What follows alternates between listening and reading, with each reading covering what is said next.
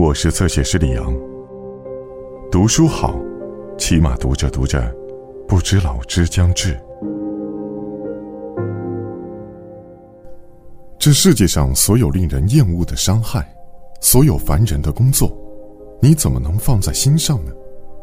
你静静的待着，保持内心平静就好，根本没有必要去证明什么。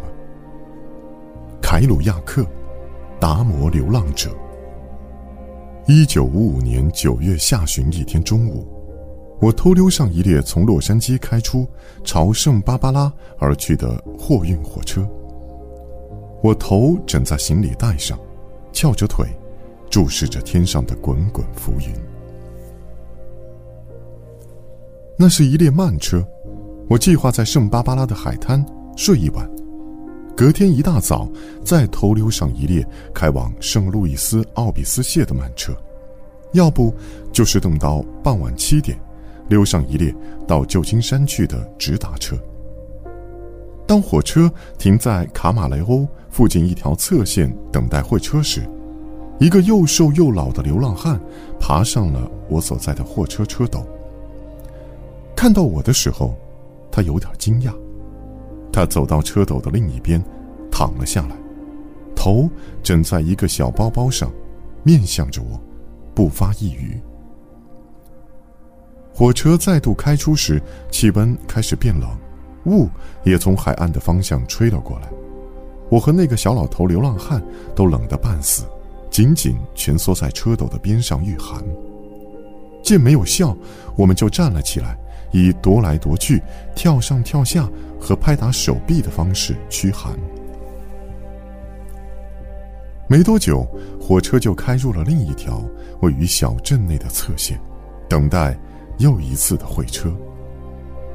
这时，我想到我黄昏时用得着一瓶托卡伊葡萄酒御寒，便对那个小老头流浪汉说：“我想去买瓶葡萄酒，你可以帮我看住行李吗？”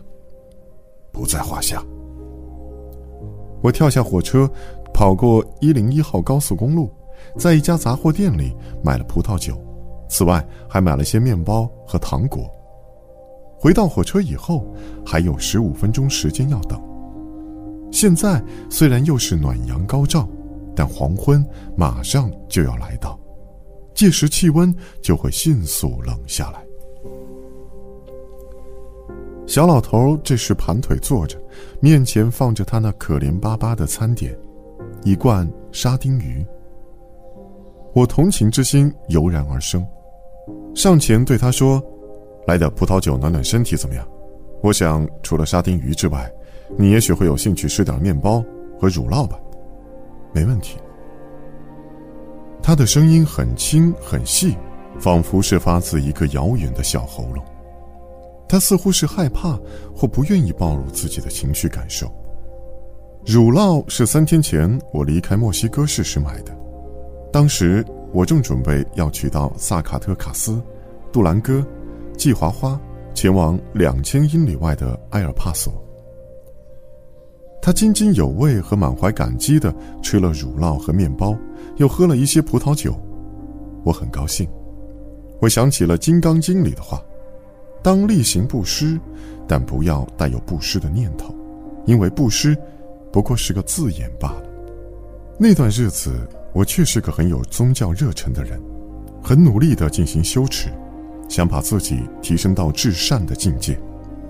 但后来，我却变得有一点点倦怠和犬儒，变得有一点点口惠而不实。现在的我，已经老了，也冷了。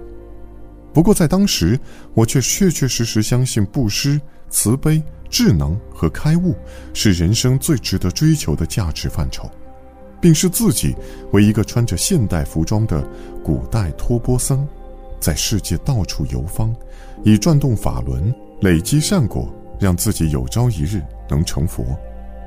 当时我还没有认识贾菲赖德，也没有听过“达摩流浪者”这个词儿。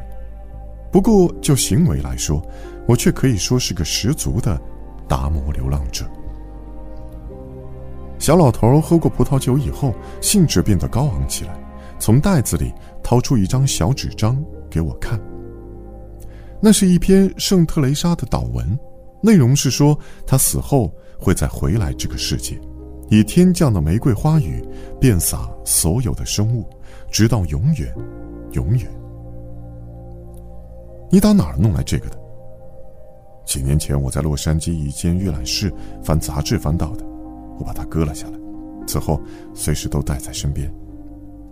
你坐火车的时候都会拿它出来看吗？我几乎每天都拿它出来看。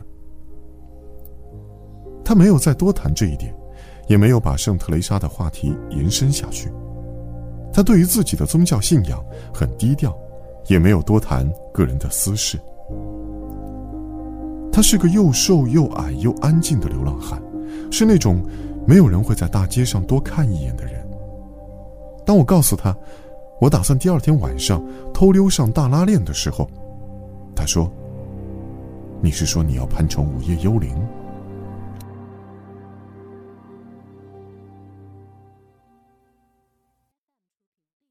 更多精彩内容，请在新浪微博、微信公众号。关注侧写师李昂。